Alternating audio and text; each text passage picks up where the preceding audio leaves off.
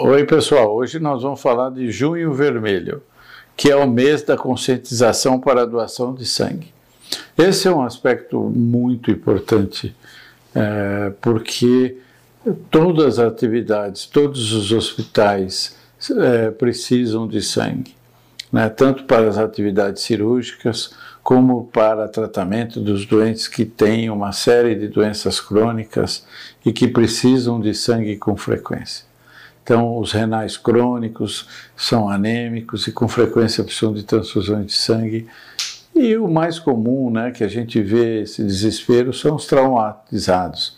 Quem teve um acidente de trânsito com uma grande perda sanguínea precisa de sangue. E nessa hora nós temos que ter estoques de sangue. É fundamental, porque sangue é vida. Se não tiver sangue, nós vamos perder vida de uma população jovem.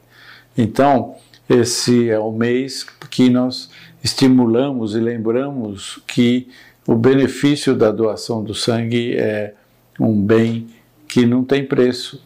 Então, é, hoje existem vários hospitais que, de maneira muito segura, muito eficiente, é, você vai lá e doa o seu sangue de maneira muito segura, é muito seguro.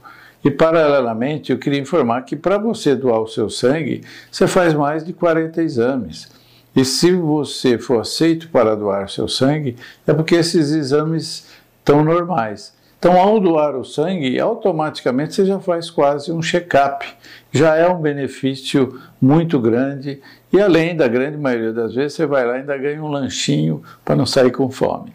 Então, lembre, a doação é a base da medicina a gente trabalha com transplantes também, como não existe transplante sem doação de órgãos. Então, o sangue é fundamental. O sangue é de uma importância vital nos hospitais. Né? Doentes em UTI, doentes traumatizados, doentes com doenças crônicas. Vejam, é uma infinidade de pessoas que precisam no dia a dia do sangue. Então, nós devemos nos programar para sermos doador de sangue e isso deve ser feito é, quem tiver saudável, quem tiver na idade. Existe uma série de exigências que é, restringe muito a doação para que ela seja feita de forma muito segura para você.